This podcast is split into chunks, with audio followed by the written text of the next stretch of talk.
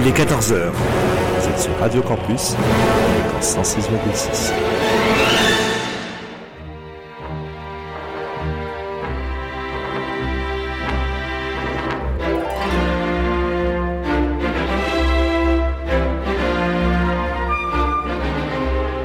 14h-15h sur Radio Campus,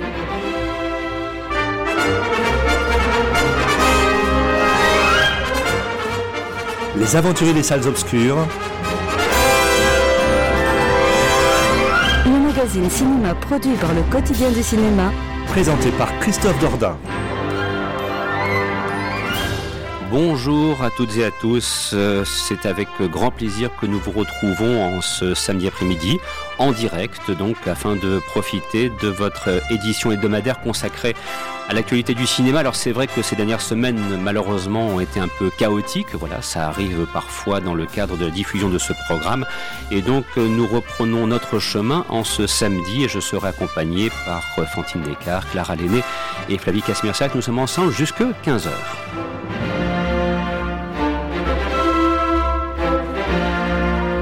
Au sommaire de cette nouvelle édition, il sera question de la nouvelle réalisation de Nicole Garcia. C'est un film qui s'appelle Amant avec un trio majeur composé par Pierre Ninet, Stécie Martin et Benoît Bagimel.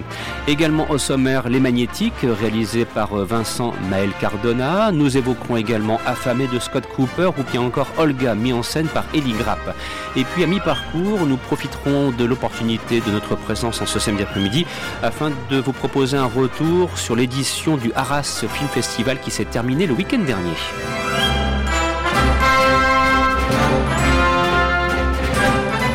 Bien évidemment, vous le savez, cette émission vous est proposée par le site internet lequotienducinéma.com et vous pourrez nous retrouver en podcast pour nous réécouter ou nous découvrir si vous le souhaitez dès demain par différents canaux et notamment bien sûr sur le site de la station www.campusstyle.com.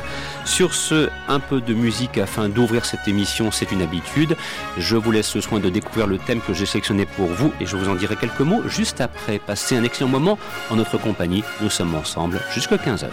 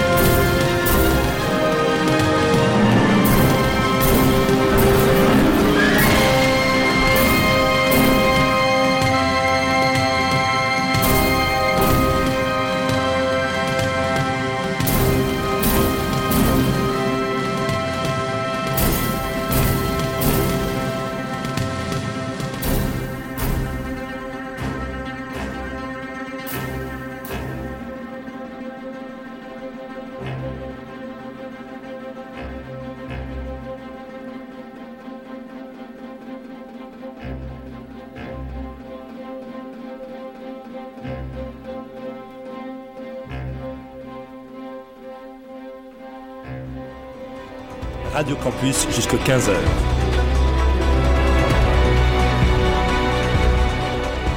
C'est les aventuriers des salles obscures. Le magazine cinéma produit par le quotidien du cinéma.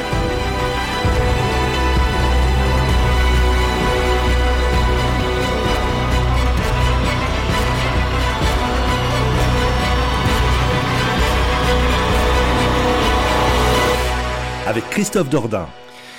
Et à l'instant, vous entendiez un extrait de la bande originale du film À la poursuite d'Octobre Rouge, réalisé par John McTiernan en 1989, film qui était sorti au printemps 90 sur les écrans, avec euh, dans les rôles principaux Sean Connery ou bien encore euh, l'infortuné Alec Baldwin, quand on sait ce qui lui est arrivé récemment sur un tournage. Musique composée par euh, Basil Poledouris pour un film donc qui a la particularité d'avoir été tourné au moment où la guerre froide s'achevait, et c'est pourtant l'argument principal de ce film remarquable qu'est À la poursuite d'Octobre Rouge, qui est aussi d'ailleurs un qu'on appelle un grand film de sous-marin, qui est un sous-genre très particulier du film de guerre. Sur ce, nous retrouvons nos différents intervenants, quoique je devrais plutôt dire nos différentes intervenantes, afin de nous intéresser donc aux films sortis sur les écrans depuis maintenant une quinzaine de jours. Et c'est vrai qu'on va surtout se focaliser sur les films de cette semaine. On en profitera, comme je l'ai annoncé dans le cadre du sommaire, à mi-parcours euh, aussi pour vous proposer un retour sur le festival du film d'Arras qui s'est tenu et qui s'est achevé le week-end dernier. Mais pour l'instant, place à Amant, réalisé par Nicole Garcia, avec dans les rôles principaux Pierre Ninet, Stacy Martin ou Stacy Martin, suivant la façon dont on veut le prononcer, et Benoît Magimel. Alors, euh, c'est vrai que c'est un film qui d'ailleurs euh, a été euh, honoré lors de la dernière édition du Arras Film Festival, si on veut le prononcer de cette façon. Nicole Garcia, bon, réalisatrice de renom depuis déjà maintenant une trentaine d'années, son passage derrière la caméra nous a livré d'ailleurs, nous a permis de découvrir de très beaux films. Et avec Amant, bon, triangle amoureux, euh, avec un casting, c'est vrai, de choix. Je veux dire, il faut le reconnaître. Pierre Ninet euh, continue à montrer et à faire preuve de tout son éclectisme. Mais est-ce que c'est un film pour autant qui emporte l'adhésion, qui euh, emporte par ses sentiments, par sa puissance, par son évocation sentimentale de ce qui est quand même à la base un, à la base, pardon, un triangle amoureux? Là, euh, il va peut-être y avoir euh, quelques petites réticences. Alors, Clara, tu as eu l'occasion de, de, voir ce film, tout comme Flavie. Et justement, on évoquait hors antenne quelques réticences. En fait, c'est un film qui devrait emporter, puisqu'il évoque une histoire d'amour qui est censée être torride et aussi un petit peu terrible à la fois, qui se passe d'ailleurs sur plusieurs années. Mais, euh, entre guillemets, tu es un petit peu resté à la porte, si j'ose dire. Que s'est-il donc passé pour que ça se produise ainsi? Oui, effectivement. Alors moi, la tonalité de ma critique, ça va effectivement être une sorte de oui, mais. C'est-à-dire que euh, le film en lui-même, c'est pas une déception totale, euh, dans la mesure où Nicole Garcia, comme d'habitude, a réussi à créer une atmosphère immersive qui fait que je me suis pas ennuyée, que malgré le ton un peu pathos qui aurait pu rapidement être too much et vraiment pour le coup euh, me, me, me, laisser un sentiment euh, euh de, de, de, too much justement. Là pour le coup j'ai pas ressenti ça Néanmoins, euh, j'ai trouvé le scénario un peu trop conventionnel. Euh, probablement aussi parce que bah, c'est du déjà vu, hein, ce triangle amoureux. Stacy Martin, elle est avec un riche, euh, avec un riche millionnaire qui s'occupe des assurances. Elle va tomber. Enfin, en fait, elle est amoureuse de son amour d'enfance qui va ressurgir. Il y a quelques béquilles scénaristiques qui tiennent plus ou moins la route en termes de vraisemblance, puisque on a quand même deux deux événements qui surgissent où on peut se poser des questions. Alors, il y en a beaucoup moi j'ai vu sur les critiques, ont été choqués par la facilité justement de ces béquilles-là. Moi, ça m'a pas trop dérangé. C'est un recours qu'on, voilà, que, les cinéastes euh, usent souvent parce que c'est facile, effectivement. Euh, après, néanmoins, euh, malgré mes quelques réticences, le casting est bon. Vraiment, euh, je trouve que euh, ça fonctionne. Il y a une alchimie entre Stacy Martin et Pierre Ninet. Je trouve que le personnage un peu taiseux euh, qu'incarne Benoît Magimel, pareil, c'est très réussi à l'écran. Et même si objectivement, je peux par exemple me, me demander où est vraiment le côté thriller, parce que moi, par exemple, je l'ai plus ou moins perçu. L'espèce de paroxysme qui était censé arriver à la fin il tombe à plat pour moi, euh, c'est attendu. Je, me doutais que ça allait se terminer comme ça et c'est pas ce que j'attends d'un thriller. Moi, j'ai envie que le suspense y soit là tout le long et qu'à la fin je sois surprise, ce qui n'a pas du tout été le cas. Euh, néanmoins, j'ai quand même été saisie parce que Nicole, Garcia a cette patte quand même qui, qui arrive à nous attraper, à nous immerger dans l'ambiance qu'elle crée. L'esthétique est magnifique, euh, la photographie très belle, elle joue sur les contrastes. Euh, donc, euh, donc voilà, je, je peux pas dire que c'est une déception totale. Euh, néanmoins, ce film d'amour qui est censé nous emporter, nous faire croire à la passion, euh, nous remuer, il n'a pas atteint son but selon moi. Alors, tu le soulignais euh, fort à propos, c'est quand même un film qui mélange deux genres. Euh, le film d'amour, voilà, l'intrigue sentimentale et le thriller. Et c'est peut-être euh, à cause de cela qu'éventuellement il a fallu recourir à des quelques béquilles scénaristiques que tu évoquais précédemment. On essaie de ne pas trop en dire parce qu'on ne veut pas non plus, comment dirais-je, vous priver du plaisir tout simplement de voir le film en salle, ce qui est quand même le but premier, à la fois du film mais aussi de cette émission. quoique parfois lorsqu'on dit du mal d'un film, on vous enlève l'envie d'aller voir le film en salle. Ça, on en reparlera dans la deuxième partie d'émission. Donc je reviens ici à, propos d'Amant. Et c'est vrai qu'il y a cet euh, assemblage un petit peu curieux entre intrigue sentimentale et, thriller. C'est pas toujours facile à maîtriser. Il faut avoir une certaine, je dirais, qualité de mise en scène et une certaine tenue dans la maîtrise du, propos et, de l'histoire pour y parvenir. Et c'est peut-être à cause de cela que tu es resté éventuellement à la porte, quand bien même il y ait, comme tu l'as aussi rappelé, un, casting, une distribution artistique qui soit vraiment de, de très haute tenue. Euh, Flavie, est-ce que c'est quelque chose que tu as aussi ressenti euh, que cet assemblage un petit peu curieux et qui ferait que là aussi, tout comme Clara, tu serais un petit peu entre guillemets, si vous me permettez l'expression, resté à la porte. Euh, oui, c'est ça. Mais je, vais totalement rejoindre ce qu'a dit Clara. Euh, c'est un film. Il y, a une très belle mise en scène. Il y, a un trio d'acteurs qui est brillant. Mais après, au-delà de ça, moi, j'ai pas été du tout convaincue par cette histoire d'amour. Ça débute très très bien. Il y a une très belle très belle scène d'ouverture qu'on dirait presque un tableau.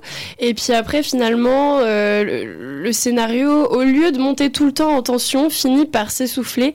Et c'est dommage parce que c'est un film qui promettait beaucoup. Et oui, justement, ce côté thriller euh, manque, euh, manque à l'appel pour le coup.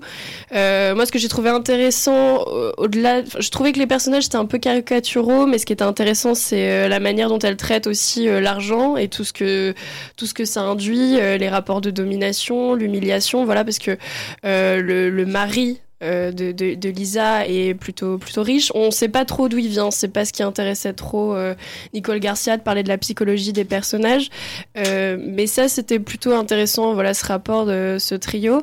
Mais c'est vrai qu'après, euh, c'est un scénario qui reste assez classique, qui nous fait voyager un peu. On est dans, dans trois destinations entre Paris, la Suisse et l'océan Indien. Trois temporalités, trois trois personnages. c'est voilà, c'est pas un film qui est mauvais, mais j'ai pas été transcendé, pas été transporté euh, comme j'aurais aimé, euh, comme je m'attendais en fait. Pas achevé, pas abouti au fond. Un petit peu euh, le propos qui permettrait de, mieux résumer ce qu'est Amant. D'ailleurs, c'est quelque chose aussi que l'on ressent si vous avez la curiosité d'aller lire la, critique proposée sur le site lequotidiencinema.com sous la plume de Marine Fersin. Eh bien, ça rejoint effectivement une grande partie des propos qui ont été développés ici autour de la table. Je me permettrai juste une petite question concernant Pierre Ninet, parce que je trouve quand même que sur trois films. Il y a eu le OSS 117 Acte 3 qui était sorti au mois d'août. Il y a eu l'excellent thriller qui était Boîte Noire qui était sorti au, mois d'octobre. Et puis maintenant, euh, Amant, le moins qu'on puisse dire, c'est que le gaillard, euh, en trois films, il confirme une réalité, c'est qu'il a la capacité à s'adapter à des genres très différents et à chaque fois de le faire avec beaucoup de talent et de maîtrise. Je, je trouve qu'il a gagné en maturité. Est-ce que vous me rejoignez sur cette appréciation Peut-être Clara, éventuellement?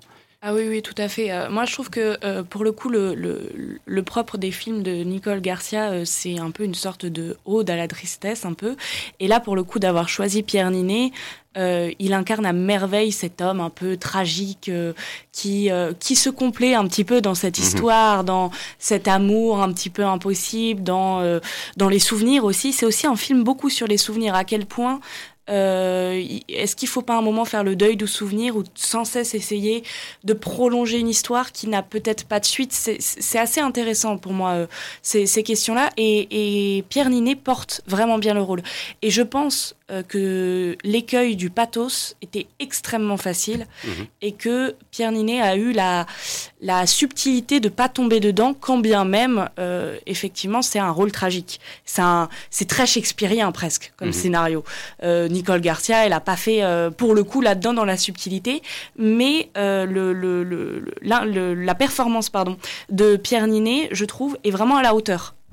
Flavie, sentiment partagé à propos de, Pierre Ninet euh, Conviction euh, aussi de ton côté en ce qui concerne son interprétation sur un film où il y a quand même quelques réserves que tu as l'occasion d'exprimer? Oui, bah, on est loin de l'attention de, Boîte Noire, mais c'est vrai que Pierre Ninet joue très bien, enfin il porte très bien le rôle. C'est pas une question du tout d'interprétation, le problème de ce film, je pense que c'est plutôt d'écriture des personnages, de c'est mm. un tout en fait, mais que ce soit Pierre Ninet ou même euh, Benoît Magimel que j'ai trouvé aussi excellent. Oui, j'allais venir parce que bon, Benoît Magimel, on le sait malheureusement connu quelques difficultés dans sa vie personnelle. Voilà, c'est ainsi. Voilà, il a, il a, il a eu quelques démêlés, notamment presque d'ordre judiciaire. Bon, c'est quelqu'un qui en fait a une très longue carrière. Puis en plus de ça, c'est quelqu'un du cru. Il hein. faut quand même pas oublier qu'il fut un temps, euh, il était euh, le jeune garçon euh, dans le film d'Étienne Chatiliez. Je sais pas si éventuellement ça vous ça vous rappelle quelques souvenirs. Hein. Non, je sais pas. Parce que ben, là, là, vous avez peut-être quelques pistes. Allez voir le cinéma d'Étienne Chatiliez dans les années 80. Vous allez découvrir un, tout jeune Benoît Magimel qui a commencé très tôt. Voilà, il était presque dans, l'adolescence lorsque, comment dirais-je, il a participé au film La vie est un long fleuve tranquille. Voilà, c'était fin, fin, des années 80. Donc bon, voilà quelqu'un qui, euh, là aussi, est à même parfois de participer à des films et d'apporter une véritable présence. Et donc, de, c'est c'est rassurant de savoir que là aussi, il est à la hauteur de, de, du rôle et de la situation que lui impose Nicole Garcia dans ce film, dans un rôle taiseux. Hein. C'est plus un petit peu en retrait pour faire une espèce de contrepoint peut-être avec, euh, euh, comment dirais-je, je Perninet. Voilà, donc, vous l'aurez compris, Amant est, un film qui mérite votre intérêt, qui vaut le coup d'être vu en salle. Je pense qu'on est bien d'accord là-dessus. Il faut pas se prier d'aller le voir, malgré les, les quelques réserves qui ont été Alors, autre sortie de la semaine, dans un registre complètement différent. C'est réalisé par Vincent Maël Cardona. Alors j'ai entendu beaucoup de choses à propos du film Les Magnétiques. Donc petite question toute simple parce que c'est pas si évident que ça. Est-ce que qui l'a vu pourrait m'en présenter rapidement l'histoire? Faire ce qu'on appelle le pitch, hein, même si j'ai pas forcément cette, expression. Voilà, quelle est l'intrigue des Magnétiques?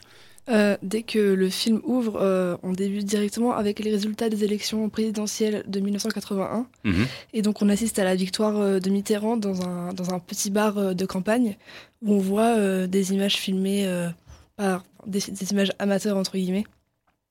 Et on découvre là du coup le personnage principal qui s'appelle Philippe, qui est un jeune homme qui, est, qui se cherche, qui cherche sa voix, qui, qui est très discret et qui est très silencieux.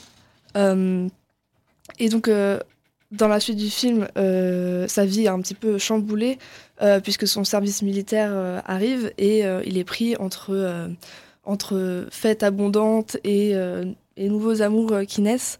et donc, c'est vraiment un film sur donc ce personnage, Philippe, qui essaye de garder ses repères alors que beaucoup de choses tournent autour de lui et changent très vite. Alors là, une première approche grâce à Fantine pour découvrir, donc c'est un film qui nous replace 40 euh, années en, arrière, donc euh, à l'époque euh, de l'arrivée de François Mitterrand au pouvoir en 81, donc la victoire des, socialistes, et puis donc ce jeune homme effectivement confronté, c'était une réalité, aujourd'hui ça a complètement disparu hein, depuis la fin des années 90, c'est vrai qu'à l'époque il y avait le service militaire, c'était quand même une durée d'une année, voilà, donc ce n'est pas anecdotique dans la vie d'un jeune homme, mais alors pourquoi le titre Les Magnétiques maintenant? Parce que c'est vrai que c'est un film dont le titre m'a interpellé. Je n'ai pas encore l'occasion de le voir, mais c'est un film dont le titre m'a interpellé. Comment le, justifier, Flavie, Les Magnétiques? Eh ben, En fait, c'est le portrait euh, de, jeunes qui euh, ne se reconnaissent plus dans les revendications de, mai 68 mhm. et qui vont euh, exprimer leur révolte, leurs rêves, leurs peurs aussi à travers l'art et notamment la musique et une petite radio pirate qui s'appelle P4 du nom de, de ces réformés jugés inaptes euh, à faire euh, leur service militaire justement. Et donc le film démarre justement dans, cette ambiance un peu radio avec euh, avec un énorme travail sur sur les sons. donc voilà, ça, ça vient de là les magnétiques. En fait, c'est le passage du physique au numérique et, pendant tout le film, en fait, ce jeune Philippe qui démarre lui à la technique donc il ne parle pas, il est un peu dans l'ombre de son frère qui lui euh, est le présentateur. Euh, ben, finalement, euh, quand il va partir en service civique, il va prendre aussi en main une, la petite radio du service militaire et il va finir par faire une performance sonore incroyable qui est une sorte de déclaration d'amour à une jeune femme restée en province. Et du coup, d'où le nom des magnétiques de ce film qui tourne autour de, de petites radios qui très intéressant pour nous, euh, justement, qui faisons de la que j'allais dire, voilà, là, on est. Euh, faut le reconnaître ici dans la place à Radio Campus Lille, euh, nous sommes dans une station de radio qui est née à la fin des années 60, à l'époque donc post-mai 68, et qui aura attendu 1981-82 pour avoir une véritable autorisation légale d'émettre. Voilà, donc c'est vrai que c'est intéressant de voir un petit peu comment se faisait la radio dans des conditions bien particulières au fin fond du garage à l'époque entre guillemets quoi. Ça, a bien changé depuis maintenant une quarantaine d'années et, tant mieux d'ailleurs même si euh, euh, je, je, reprendrai presque un propos développé par Clara pour le film Maman. Est-ce qu'il faut parfois remonter aux, vieux souvenirs avec la nostalgie euh, euh, qui, peut tourner autour? Bon, bah là, c'est vrai que comment dirais-je, cette évocation de, de ce qu'étaient les radios pirates est, assez amusante. Alors, dans, dans, les magnétiques, moi aussi, ce qui m'a aussi beaucoup frappé, c'est qu'on a beaucoup parlé de la réalisation de, de Vincent Maël Cardona pour dire qu'il y avait vraiment une maîtrise. Est-ce que c'est quelque chose que tu as ressenti, Fantine, une véritable maîtrise dans la mise en scène? Oui, et c'est assez surprenant parce que c'est son premier long métrage. Mhm. Et euh, c'est vraiment très très réussi. Il a d'ailleurs été récompensé euh, par euh, le prix SACD, qui est le prix donc, de la Société des auteurs et compositeurs dramatiques de la quinzaine des réalisateurs au Festival de Cannes. Donc oui, c'est vraiment un, très beau film qui nous plonge dans sa, dans sa réalisation et qui nous plonge vraiment au, au cœur des années 80.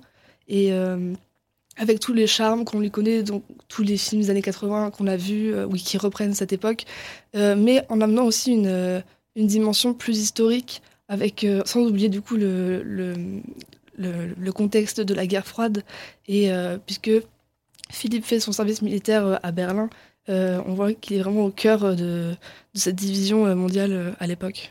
Oui, le début des années 80, euh, en termes de guerre froide, eh bien, c'était une période où la guerre aurait pu être un petit peu plus chaude, si vous voyez ce que je veux dire. Voilà, c'est peut-être d'ailleurs à ce moment-là, on l'a un petit peu frôlé sur le plan nucléaire, ceci sans rentrer dans un, un laborieux cours d'histoire qui n'est pas le, propre de cette émission ici.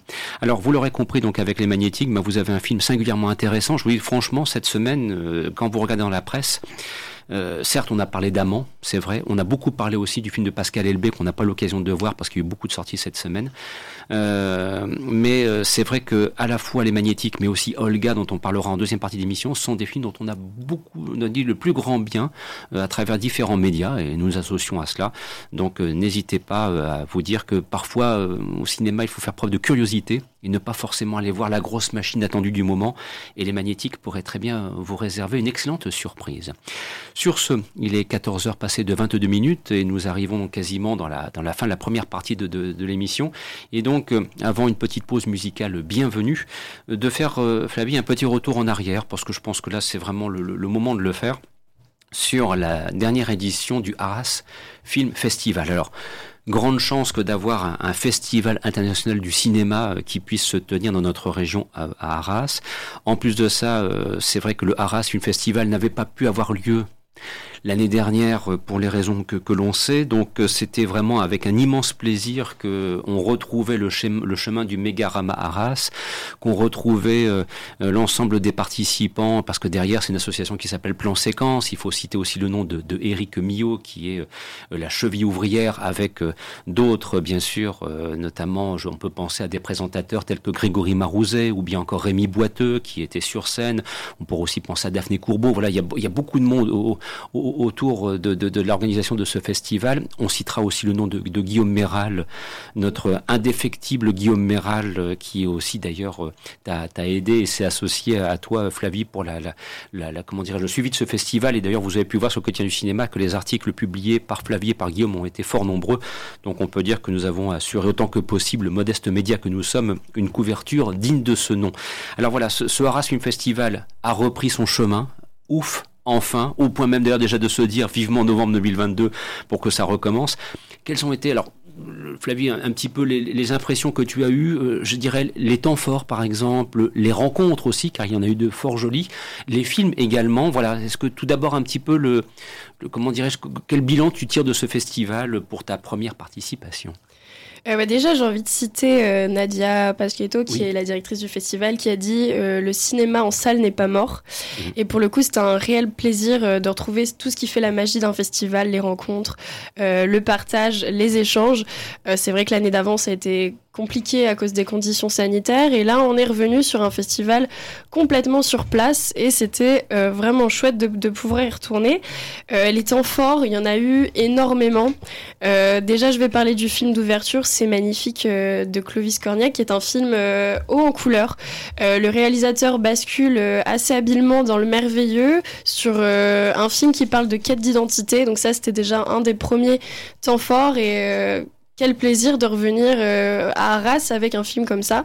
Ensuite, des temps forts, il y en a eu plein. Euh, comme on le disait, euh, c'est une édition qui a permis de renouer avec le public. C'est un festival qui propose énormément d'avant-premières en présence d'équipe. Donc, euh, avec Guillaume, on a eu la chance de, de, pouvoir rencontrer, par exemple, Audrey Diwan euh, pour l'événement.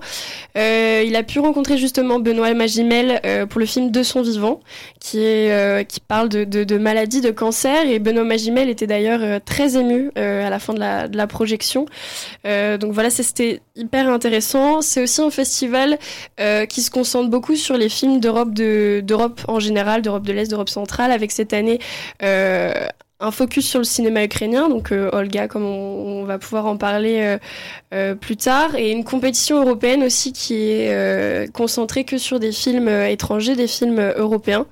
cette année, il y en a, il y en a trois qui sont sortis du lot. Il y a le film du réalisateur polonais Leave No Traces. Il y a un film hollandais Becoming Mona et euh, The Blind Man Who Didn't Want to See Titanic. Alors c'est pas des films que, que j'ai vus mais euh, qui j'espère trouveront euh, leur chemin dans, dans, les salles françaises. autre temps fort était mis en avant cette année à l'honneur Fanny Ardant qui a fait une, une, très belle leçon de cinéma à l'université d'Artois et Claude Lelouch qui est venu présenter son 50e, son 50e film en, fermeture, oui. Mhm. L'amour, c'est mieux que la vie. Voilà. Ça. ça. on peut pas faire plus le louchien comme titre. Et, je vous signale d'ailleurs qu'il sera de retour euh, le jeudi 2 décembre pour présenter son film en avant-première à Kinépolis Lom. Et vous en doutez, si vous allez faire un petit tour du quotidien du cinéma d'ici le début de la semaine prochaine, eh bien, nous allons vous proposer un concours avec des invitations à gagner. Voilà. Je, c'est mon esprit corporate qui reprend un petit peu le dessus en la circonstance. Euh, j'ai entendu aussi parler d'un film d'Arnaud Desplechin qui s'appelle Tromperie avec Denis Ponalides et Léa Seydoux. Parce que Arnaud Desplechin, matière de cinéaste. En plus de ça, originaire de la région, puisqu'originaire de Roubaix, là aussi, c'est quelqu'un qui compte. Ouais, c'est ça. Guillaume euh, vous dira qu'il a adoré. Je pense qu'il écrira la critique. Moi, j'ai beaucoup moins aimé. C'est un film euh, qui est adapté euh, d'un livre. J'ai mangé le nom de l'écrivain, mais c'est un film qui est très très parlé. Philippe Roth. Philippe Roth, c'est ça. C'est un film qui est très très parlé. et du coup, j'ai trouvé ça assez long et, et, assez difficile à suivre parce qu'il aborde beaucoup de thèmes, de questions existentielles, de questions existentielles, pardon. Arnaud Desplechin a voulu un peu sonder l'âme humaine, qui est c'est un film très très intéressant. On a eu l'occasion de le rencontrer avec Guillaume, donc euh, on a eu un, très très bel échange avec lui qui sera sûrement retranscrit euh, pour le quotidien du cinéma. Mais euh, moi j'ai moins aimé, mais ça reste, pour le coup, on peut pas nier que c'est, ça reste du cinéma. Parmi les films présentés aussi, il y avait euh, le très beau trio Virginie et Fira, euh, Romain Duris et Grégory Gadebois pour un film de Régis Poinsard qui s'appelle En, attendant, Beaujangle. la Beaujanglaise, pardon. Oh, je ne sais pas comment on le dit. moi, spontanément, je disais Beaujangle, mais peut-être Beaujanglaise, allez savoir. Je le dis à, l'anglaise parce que dans le film, il y a la chanson euh, Waiting for Mr. Bojangles. Et eh ben voilà, En attendant Beaujanglaise, donc plaisant comme film. Ah oui, oui, oui. Euh, c'est un film qui est, très lumineux, qui part sur beaucoup de folie, beaucoup de couleurs, euh, euh, et puis qui bascule un peu dans, bah, justement en fait cette folie bascule dans la maladie avec Virginie Efira, et c'est un film qui, est assez magnifique. Et oui, on a beaucoup adoré avec Guillaume. en, sachant que, bien sûr, bon nombre de ces films vont sortir en salle. Alors, euh, pour certains, c'est pas avant janvier ou février, hein, donc on aura largement l'occasion de, de, vous en reparler d'ici là. Euh, par contre, on peut vous annoncer que Les Choses Humaines, réalisé par Yvan Attal, sera présent sur les écrans à partir du mercredi 1er décembre, avec là aussi euh, un casting assez incroyable. Mathieu Kassovitz, Benjamin Laverne, il y a encore également Charlotte Gainsbourg, Pierre Arditi, Suzanne Joannet, c'est remarquable, hein, ce, c'est Jose humaines. Je ne sais pas si le film, tu as eu l'occasion de le voir. Si, ouais, je l'ai vu. j'ai beaucoup aimé. C'est un sujet qui est, pas évident, surtout mm. dans une ère post-MeToo. et pour le coup, je l'ai trouvé assez bien traité. C'est c'est du coup un film euh, de procès, mais pas, pas uniquement. Euh, on démarre, c'est fait en trois chapitres. Il y a d'abord lui, ensuite elle, et puis euh, ce procès.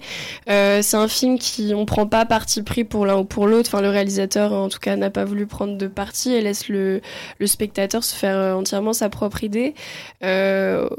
J'ai pas trouvé que c'était une réalisation incroyable, mais en tout cas, le, enfin, le, film, est, le film fait l'affaire et est très intéressant.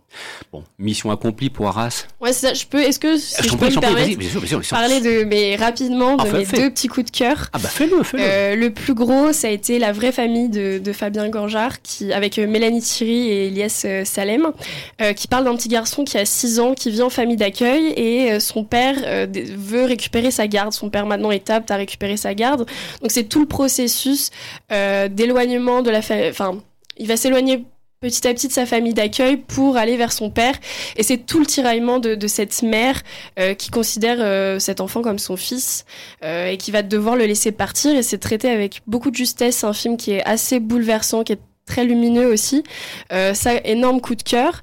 Et ensuite, mon deuxième, c'est l'événement euh, d'Audrey Diwan, qui est adapté d'un livre euh, d'Arnie Arnaud. Donc, c'est euh, l'enfer vécu par une jeune femme pour avorter clandestinement à une époque où l'avortement était interdit. C'est un sujet dont on parle encore énormément, malheureusement, aujourd'hui. Et pour le coup, c'est un film qui est assez immersif et qui traite vraiment bien de de, même de la société en général, de ces femmes dont le désir est un peu bafoué. Euh, j'ai trouvé ça très très intéressant et d'ailleurs il y a l'interview d'Audrey Diwan qui est euh, sur le quotidien du cinéma. Voilà, tout à fait. Ça, il fallait aussi le, préciser. On a eu pas mal de publications et d'autres qui arriveront, qu'on va étaler dans le temps au fur et à mesure des sorties à venir, euh, parce que c'est vrai que ce Arras Film Festival, ben, ce sont des dizaines de films qu'on risque bel et bien de voir en salle dans les tout prochains temps et dont vous pourrez profiter. Un grand merci donc pour ce retour sur le Arras Film Festival. De vous proposer maintenant d'écouter une partition musicale composée par Éric de Marsan pour un film de Jean-Pierre Melville qui s'appelle Le Cercle Rouge. C'était en 1970. Ce film est interprété par Yves Montand, Bourville, Jeanne Marie Volonté et Alain Delon. C'est un des modèles du polar à la française.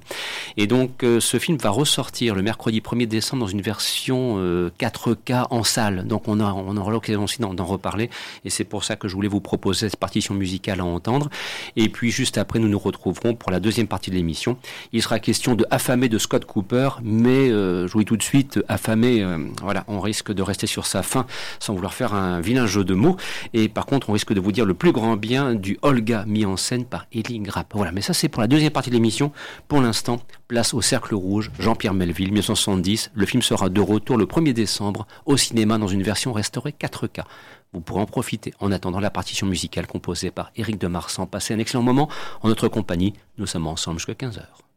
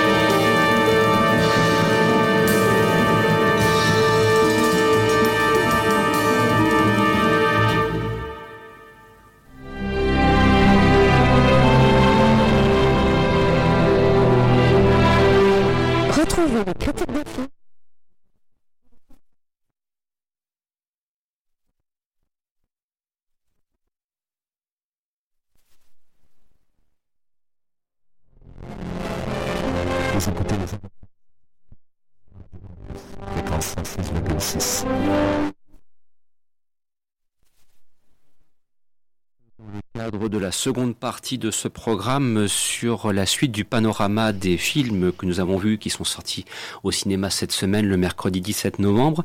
Et notamment il y a le film d'horreur de la semaine. Voilà. Et je crains malheureusement qu'il soit bien dans son registre. C'est-à-dire que c'est un film dont on vous dit tout de suite on va pas vous recommander d'aller le voir pour d'évidentes raisons. Alors c'est signé Scott Cooper ça s'appelle Affamé. On y retrouve notamment d'ailleurs une, une très bonne comédienne qui s'appelle Kerry Russell, qui fut notamment l'héroïne d'une excellente série qui s'appelle The Americans, euh, que là aussi je me permets d'ailleurs de, vous recommander si éventuellement vous ne la connaissez pas. Alors, euh, Fantine, tu as l'occasion euh, courageusement d'aller voir Affamé. Peut-être pensais-tu euh, passer un bon moment avec un petit film d'horreur, comme parfois ça peut être sympa de, s'en faire un en salle. Et malheureusement, euh, catastrophe, ça s'est pas bien passé du tout. Pourquoi? Que s'est-il passé? Et peut-être tout d'abord, puisque tu l'as fait précédemment pour le film est magnétique, très rapidement nous présenter un petit peu l'intrigue, l'argument principal du film Affamé. Oui, euh, donc euh, le film se déroule dans, un, dans une petite ville euh, qui est dans l'état de l'Oregon aux États-Unis. et donc dans cette ville, il y a une institutrice qui, avec son frère policier, ils vont enquêter sur un petit garçon qui est donc un élève de cette femme. Et ils vont découvrir des secrets qui vont entraîner d'effrayantes conséquences et des d'un mythe euh, et d'un monstre euh, assez effrayant. Alors pourquoi est-ce que ce bon parce que c'est bon une histoire de film d'horreur somme toute assez classique hein, je veux dire voilà euh, enquête un monstre un petit enfant bon voilà on a l'impression d'avoir déjà vu ça 25 000 fois mais enfin quand c'est bien fait c'est très plaisant que s'est-il passé pour que tu n'adhères pas du tout à Affamé euh, alors j'étais très déçue par, euh, par ce film parce que euh, à la base il avait attiré mon œil parce que j'avais une collaboration du coup de, de, Scott Cooper et de Guillermo del Toro mmh. à la production qu'on connaît bien sûr pour, pour ses productions d'horreur qui sont très souvent très très bonnes et j'avais j'aimais beaucoup les, les, personnages qui sont vraiment désabusés de Scott Cooper qu'on trouve dans ses films. Et je me suis dit que si je pouvais voir un, un film d'horreur qui mélangerait euh, un, élément touchant à un élément vraiment d'horreur, de, de, dégoût, ça, ça m'aurait beaucoup plu. Mais euh, c'est vraiment un film qui manque de, de, passion du début à la fin. Mmh. Et euh, c'est comme, euh, comme vous l'avez dit, une histoire très très classique et qui finalement sont, elle se contente de ce scénario qui est vraiment, je trouve, pas abouti et euh, qui est vraiment à chaque minute on sait ce qui va se passer euh, à la prochaine quoi. Ouais, ça c'est ça c'est terrible hein. quand on arrive un petit peu à anticiper le déroulement de l'histoire, euh, c'est frustrant au possible mm. quoi. Je...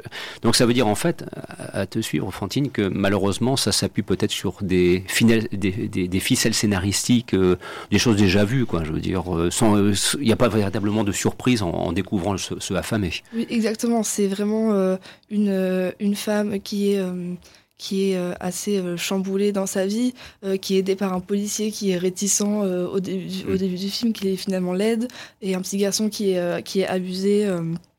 Euh, par, euh, par son père notamment.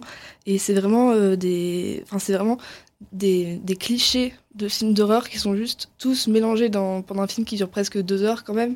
Mmh. Et ça devient très long au bout d'une demi-heure, donc c'est compliqué. Moi, je commence à me dire que là, il y, y, a un vrai souci avec les films d'horreur, c'est le renouvellement. Alors, y a, en fait, le problème, il est double. Il y a à la fois le problème du renouvellement au niveau des histoires, et donc à t'entendre, bah, c'est pas vraiment le cas ici avec Affamé.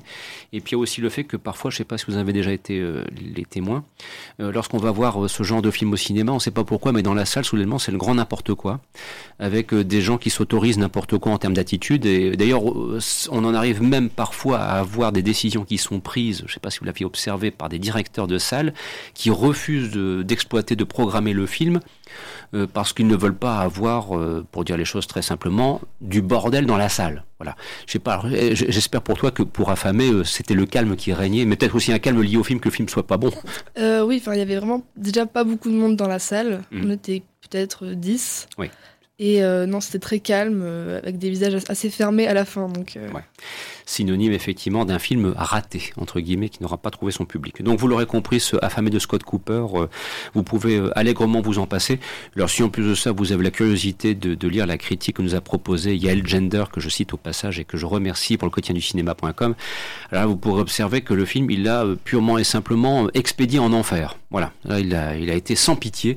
Donc c'est vous dire que ce affamé de Scott Cooper, vous pouvez largement vous en passer. Par contre, Clara, lorsqu'il s'agit d'évoquer Olga, mis en scène par Edding Rapp, alors là, c'est changement radical de ton, mais aussi changement radical de style. Alors, euh, tout d'abord, euh, quelle est donc cette histoire euh, avec Olga? Que nous raconte ce film? Alors, c'est un long métrage qui raconte l'histoire d'une gymnaste ukrainienne qui a donc 15 ans et qui est exilée en Suisse pour s'entraîner en vue des Jeux, des Jeux Olympiques. Pardon. Et pendant ce qu'elle s'entraîne, euh, il y a la révolte d'Euromaïdan qui éclate dans son pays.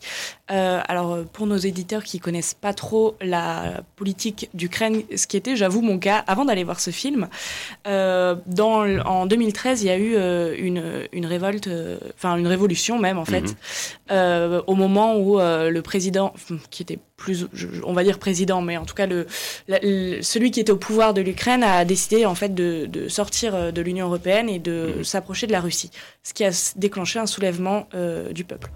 Euh, donc nous on suit l'histoire donc d'Olga, mais on va aussi suivre euh, la politique euh, de, de, l'Ukraine, pardon, euh, à travers sa mère qui est journaliste donc en Ukraine et qui est dans le viseur donc du, du chef de, de, l'Ukraine. Je vais je, vais pas me risquer à prononcer son nom parce que il est absolument imprononçable et que je vais forcément mal le dire, mais mais voilà. Et donc elle est dans le viseur et d'ailleurs le film commence par une tentative d'assassinat euh, de sa mère.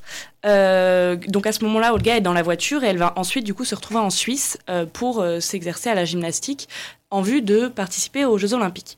Ce qui est extrêmement intéressant avec ce film, et j'ai trouvé ça très très intelligent de la part d'Eli Grapp de, de, de, faire ce choix, c'est la combinaison entre sport et politique. Parce que le sport, ça a cette dimension particulière où on demande de renoncer un peu à ses aspirations politiques pour euh, ses ambitions personnelles, notamment avec euh, bah, le, concept même d'équipe, etc. Et où par exemple, Olga va se retrouver à renoncer à sa nationalité ukrainienne pour prendre la nationalité suisse euh, en vue de participer aux Jeux Olympiques. Or, elle va être complètement déchirée entre les vidéos qu'elle reçoit sur son portable de la révolution qui se passe dans son pays et sa ville d'origine, et son entraînement à elle et ses rêves, en fait, ses ambitions, son envie de, gagner les Jeux Olympiques. Euh, déjà, ce qui est, ce qui est le choix de Deligrap, c'était de mettre que des images d'archives. Donc il y a une immersion euh, dans le film qui fait qu'on est pris dedans. Quoi. Quand on voit ces images qu'elle reçoit sur son portable, la fiction euh, ne fait que servir à la réalité. Donc, donc non seulement on est attaché au personnage d'Olga, qui est superbement interprété par. Alors là, je vais me risquer à dire le nom. Tu peux, et surtout qu'elle a une particularité. Exactement, je vais, que je vais donner juste après. Qui, qui, elle s'appelle donc Anastasia Budiashkina. Je crois que j'ai dit à peu près bien. C'est pas mal, c'est pas mal. Je m'y serais pas risqué non plus. je le dis tout de suite. Mais sa performance est tellement incroyable qu'il fallait bien lui rendre hommage en donnant son nom. Parce qu'elle est gymnaste en plus. Exactement. Euh, donc c'est une ancienne gymnaste de haut niveau et c'est comme ça qu'il a d'ailleurs recruté euh, la plupart des acteurs, il y grappe. Et donc il n'y a pas de doublure. C'est elle qui fait hmm. euh, tout, tout, toutes les. Elle, sa spécialité c'est les barres asymétriques, donc elle s'entraîne euh, complètement sur les barres asymétriques. Les scènes sont absolument magnifiques d'un point de vue esthétique parce qu'en fait on a le côté, ok, elle va prendre son envol, donc c'est, il filme vraiment à hauteur, euh, il surplombe pas du tout. Euh, les, les, actrices. Et d'ailleurs, les corps sont pas sexualisés. Euh, et ça, c'est très très rare. Et j'ai beaucoup beaucoup aimé le fait que les femmes dans ce film-là, c'est pas un objet de désir. Et pourtant, on pourrait se dire, voilà, dans la compétition, elles sont extrêmement. Il y a quand même les justes au corps, il y a quand mhm. même tout ça. Mais mais non, enfin, il y avait vraiment un regard du réalisateur qui, que honnêtement, j'aurais pu penser que c'était une femme qui avait filmé. Euh, mais ensuite, j'ai découvert que donc c'était pas du tout une femme. Euh, mais déjà, j'ai été, euh, ouais, j'ai été, j'ai été assez séduite par ce côté justement de non séduction qui est rare dans ce rôle, dans les rôles féminins, surtout dans l'univers sportif filmé au cinéma, dans la gymnastique par exemple. Et, oui, et donc par rapport à Olga, ce, qui est, ce que j'ai trouvé magnifique, en fait, c'est ce parallèle entre les sons qui claquent des barres asymétriques et ces bruits de gymnase qui résonne complètement avec ce qui se passe pendant la Révolution. Et d'ailleurs, c'est comme ça qu'a eu l'idée du film, euh, que Eli Grapp a eu l'idée du film. C'est euh, un jour, il était dans le gymnase et il fermait les yeux. J'ai du coup j'ai vu une interview et il écoutait. Il s'est dit, c'est fou, c'est des bruits de guerre, c'est des bruits de bombes, c'est des bruits qui claquent. Et c'est là qu'il s'est dit, il y a un parallèle à faire. Et, du coup, il est allé recruter des anciennes gymnastes. Et d'ailleurs, euh, Olga, enfin l'actrice qui joue Olga, il l'a recrutée dans la ville de Kiev donc là où avaient lieu les révolutions, et elle-même s'entraîner là-bas. Donc il y a vraiment une dimension. L'immersion, elle se fait aussi parce que bah, c'est des gens qui, qui, qui l'ont alors Olga l'a pas vécu, enfin l'actrice d'Olga, mais on est en immersion parce que c'est presque pas des personnages de composition. Quand elle, elle est en train de nous montrer ses figures sur la barre, elle fait, elle fait ce qu'elle a toujours fait depuis qu'elle est née. Cette discipline, cet effort, elle a pas à le jouer. C'est sa vie depuis sa naissance en fait. Donc, euh, donc ça c'est très beau. Et ce, que j'ai trouvé aussi euh, particulièrement esthétique, c'est donc ce moment où elle s'envole sur la barre et en fait au moment où elle est dans les airs, en tant que spectateur, on a conscience qu'il y a la réception et que la réception peut se transformer en chute. Et c'est là où toute la symbolique, en fait, mmh. euh, surgit et est super belle parce que elle sort après de la compétition et elle reçoit sur son portable les vidéos et elle est complètement tiraillée. Elle se dit, OK, elle est où ma place là-dedans? Et c'est pour ça que c'est un film qui est extrêmement intelligent, extrêmement beau, et, c'est le premier long métrage en plus de d'Eli Grapp. Mm. Et il faut vraiment le souligner parce que euh, c'est plus que prometteur à ce stade. Euh, moi, j'ai été mais bouleversée en sortant. Je me suis dit, alors déjà, euh, un film sur la géopolitique et le sport, on m'aurait dit ça, je me serais pas dit que j'allais sortir en me disant, ouais, c'est un coup de cœur. Mais là, euh, moi qui connaissais rien à la politique ukrainienne ou vraiment ce que les médias mainstream avaient pu en dire un petit peu, euh, je suis sortie en me disant mais mais mais c'est quoi tout ce qui s'est passé? Comment ça se fait que euh, on n'en ait pas plus entendu parler? C'est fou. Gros coup de cœur donc. Hein. Ouais ouais vraiment gros coup de, gros coup de cœur. Et, et aussi, j'ai apprécié le fait que Eligrap ne nous prenne pas par la main. Mm. Euh, c'est pas manichéen euh, et, et, la posture qu'il donne à Olga de cette passivité puisqu'elle est derrière son écran, bah ça nous renvoie aussi à nous notre posture en tant que spectateur qui sommes derrière notre écran. Donc on s'identifie d'autant plus euh, à l'actrice et par rapport à la performance de l'actrice, euh, j'ai vu dans les critiques que certains n'ont pas du tout aimé sa performance. C'était rare, mais il y en a qui ont dit qu'elle était très froide, euh, limite méprisante. Et en fait, c'est fou. On dirait que effectivement, c'est en ça que je disais qu'elle n'est pas dans la séduction. Elle n'a pas ce truc de sourire, ce truc qu'on prête beaucoup aux filles au cinéma, d'être toujours euh, dans la séduction. C'est vrai qu'Olga n'est pas dans la séduction. Elle est dans ses objectifs, elle est dans son éthique, dans sa fougue, dans ses erreurs de jeune fille de 15 ans qui est déchirée dans sa relation à sa mère, qui risque la mort, qui va être euh, gravement blessée. Et, elle est aussi tiraillée avec ses rêves, elle et ses ambitions euh, sportives. Et, voilà. Et donc moi, moi j'ai été, j'ai été vraiment saisie par sa, sa performance et par le scénario. À t'entendre, on en a l'évidence que oui, c'est le coup de cœur de la semaine, c'est indiscutable. On a envie de crier Vive Olga. Absolument. Voilà. Bien, bah, vous l'aurez compris, et, c'est vrai que je n'arrête pas de le dire depuis que nous avons repris cette émission en septembre. Les, semaines passent et on observe quand même que les propositions cinématographiques relèvent de genres très différents. Il y a beaucoup de richesse, beaucoup de variété, et donc euh, nous espérons en tout cas entretenir chez vous votre esprit de curiosité, et donc qui c'est d'aller voir Olga et pas forcément d'aller voir le gros machin de la semaine. Vous voyez ce que je veux dire? Voilà, on, le répète assez souvent, mais bon, c'est un petit peu aussi notre fonction quelque part que de vous dire bon, bah, celui-là vous pouvez vous en passer. Donc affamé, vous avez compris que ça sert à rien. Alors que par contre, euh, Olga, euh, voire pourquoi pas Amant, euh, allez-y. Et puis et puis les magnétiques aussi. Voilà, donc c'est vous dire qu'il y a vraiment de très bons films dans des genres très différents à voir actuellement dans les salles obscures. Sur ce, nous arrivons dans la dernière ligne droite, les à peu près une dizaine de minutes encore qui nous restent, et tant mieux pour quelques bons conseils. Alors, euh, je vais me permettre d'ouvrir le bal, si vous me le permettez, donc euh, je vais m'autoriser cela. Euh, c'est parce que ce soir, sur OCS, il y a un classique du cinéma français qui vous est proposé. C'est La Traversée de Paris. Alors, c'est adapté d'un roman de Marcel Aimé. Ça a été réalisé par Claude Autant-Lara en 1956. Et alors là, avec un trio de comédiens, ben, que voulez-vous quand on vous annonce tout de suite euh, Bourville, Jean Gabin et Louis de Funès on s'arrête et notamment il y a une séquence absolument extraordinaire euh, et qui a, qui a fait date et qui est celle effectivement où ils sont chez Jambier, donc ce boucher euh, qui euh, est incarné par Louis de Funès et qu'ils doivent effectivement donc récupérer des valises contenant de la nourriture qui était vendue au marché noir. Bref, ça a donné lieu à une séquence absolument extraordinaire qui a fait date depuis dans l'histoire du cinéma français. Donc c'est ce soir vers 20h45 que vous pourrez donc profiter de ce film si éventuellement vous avez OCS. Et puis si vous le souhaitez, Lisez la critique, excellente critique signée par Jérémy Joly pour le quotidien du cinéma.com. Je veux croire que sa lecture vous donnera envie de découvrir ce film. Voilà, si vous souhaitez passer une bonne soirée avec un, classique du cinéma français, c'est ce soir sur OCS, donc La Traversée de Paris.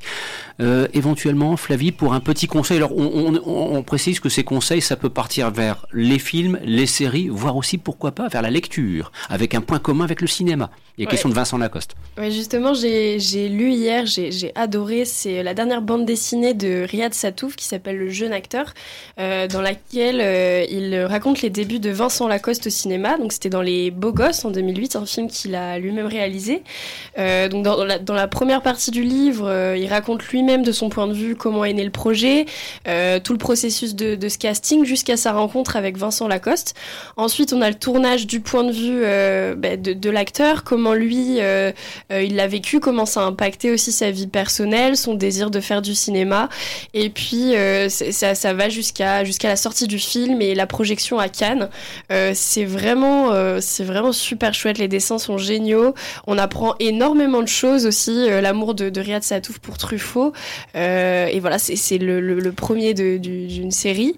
J'ai extrêmement hâte de, de, lire la suite. Oui, puis c'est curieux en plus de ça comme démarche que de faire découvrir ce qui se passe. En fait, le tournage par le biais d'une bande dessinée. Habituellement, on voit ça sous la forme d'un documentaire ou bah, des interviews. Là, euh, l'approche de la bande dessinée, elle est vraiment euh, à la fois pertinente et novatrice.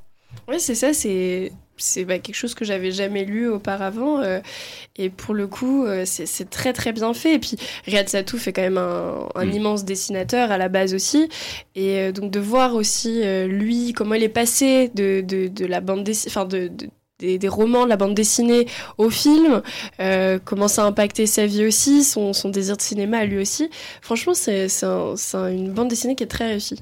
Une belle découverte donc. Fantine, éventuellement un petit conseil, euh, film ou série télévisée, euh, au choix oui, pardon. oui, je vais proposer moi un film sud-coréen qui est sorti fin 2019, qui est disponible sur Netflix. Mhm. il s'appelle Kim Ji-young, Born 1982. Euh, c'est un film qui raconte l'histoire euh, d'une euh, d'une maman, dame qui vient toujours d'être mère et qui donc est en congé de maternité et qui souhaite reprendre sa carrière à la fin de ce congé de maternité et donc il va être face à des, à des obstacles en tant que femme et en tant que, que mère pour retrouver sa carrière et, et poursuivre sa vie comme, comme une femme. Et ça aussi, ça fait partie des productions qui sont proposées par Netflix, parce que parfois Netflix est, dénoncé, entre guillemets, euh, parce que les nouveautés qu'il propose ne sont pas toujours satisfaisantes, mais euh, parfois, par le biais de Netflix, on peut comme ça réexplorer soit des films de patrimoine, ou bien profiter de films qui n'ont pas connu forcément une diffusion euh, dans les salles obscures de très grande ampleur. Donc ça vaut le coup, effectivement, dans ce cas s'y intéresser. Oui, c'est un film qui est très touchant et très bouleversant, et qui a été, qui, a, qui, a, beaucoup divisé en Corée du Sud, qui est un pays qui accepte pas encore tout ce qui est euh, féminisme euh, mm. et tout ça. Mais euh, c'est donc un film qui a été qui a, beaucoup divisé, mais qui est, je trouve, très très très beau et, et qui vaut vraiment le coup de, de voir. Sur Netflix donc et Clara donc petit conseil personnel? Oui, alors moi ça va être un podcast ah. encore différent. pourquoi c'est un podcast? Parce que en l'écoutant, j'ai vraiment les images qui ont défilé sous mes yeux. Et du coup, je, me permets de, détourner un petit peu la règle mmh. et euh, de l'utiliser presque comme un film, même si ça reste bien un podcast. Donc c'est sur Arte Radio, ça s'appelle La Cage, une Française dans le djihad. Euh, c'est en quatre épisodes, euh, c'est sorti la semaine dernière. et donc l'épisode 1 commence par Je m'appelle Nesrine, j'ai 29 ans et deux enfants de 4 et 5 ans. J'ai passé 5 ans en Syrie dans le territoire de Daesh. Je suis en liberté conditionnelle et j'attends l'ouverture de mon procès. Autant dire que euh, ça, fait, ça fait froid dans le dos rien qu'à écouter. Et c'est euh, quatre épisodes extrêmement intenses que je vous conseille d'aller écouter euh, à tout prix parce que ça, ça vaut le coup, ça ouvre les yeux et ça donne d'autres perspectives sur les choses. Voilà, donc on vous disait que les conseils seraient dans des registres variés. Ben, on a essayé de respecter ce principe entre le podcast, la bande dessinée, les films et puis les films de patrimoine comme ce fut le cas en ce qui me concerne. Et voilà, nous arrivons maintenant quasiment au terme de cette émission.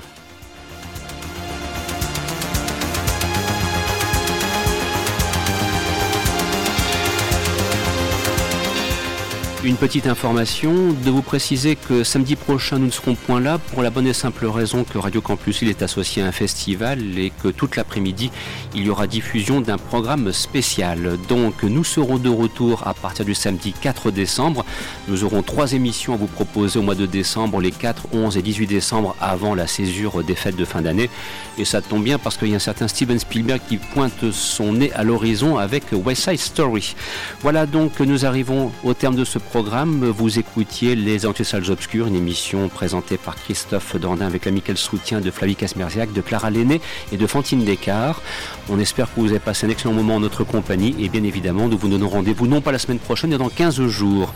Une nouvelle fois, un très grand merci pour votre soutien et un grand merci pour votre fidélité à ce programme qui existe maintenant depuis plus de 20 ans sur les ondes de Radio Campus Lille. Et surtout, n'hésitez pas à nous lire sur le quotidien du cinéma.com et aussi à profiter des concours qui sont fort nombreux. Tiens, je vous le dis puisqu'on parle d'un petit conseil comme ça en passant, pour les amateurs de, films anciens, on vient cet après-midi de lancer un concours pour gagner ce qu'on appelle un Mediabook, qui est en fait une association entre le Blu-ray, le DVD et un livre d'accompagnement pour un classique qui s'appelle La Rue Chaude, réalisé par Edouard Dmitrick en 62 avec Barbara Stanwyck, Jane Fonda, Anne Baxter, Laurence Harvey. Bref, si vous aimez les films américains euh, classiques des années 60, vous serez servi profitez-en. Ce concours est valable jusque jeudi prochain. Voilà, j'aurais tout dit.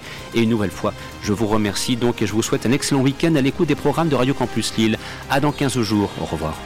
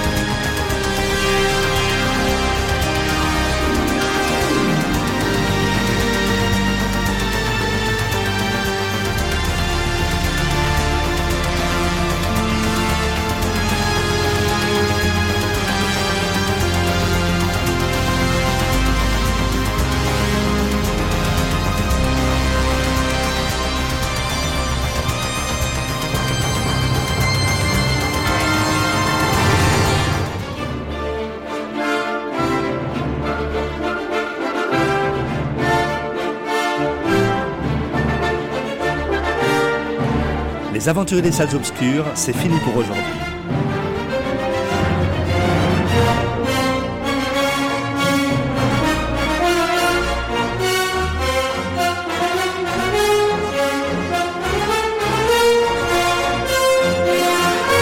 Votre magazine cinéma revient la semaine prochaine, même jour, même heure.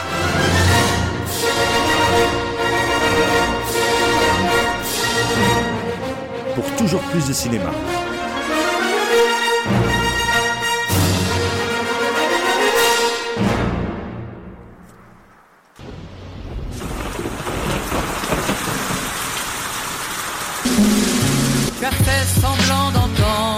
Colère et l'angoisse. Mon seul souci, c'est vous. Mon seul combat, c'est pour vous. Des milliers d'ouvriers sacrifiés d'avant. C'est pas moi qui vais trouver des emplois.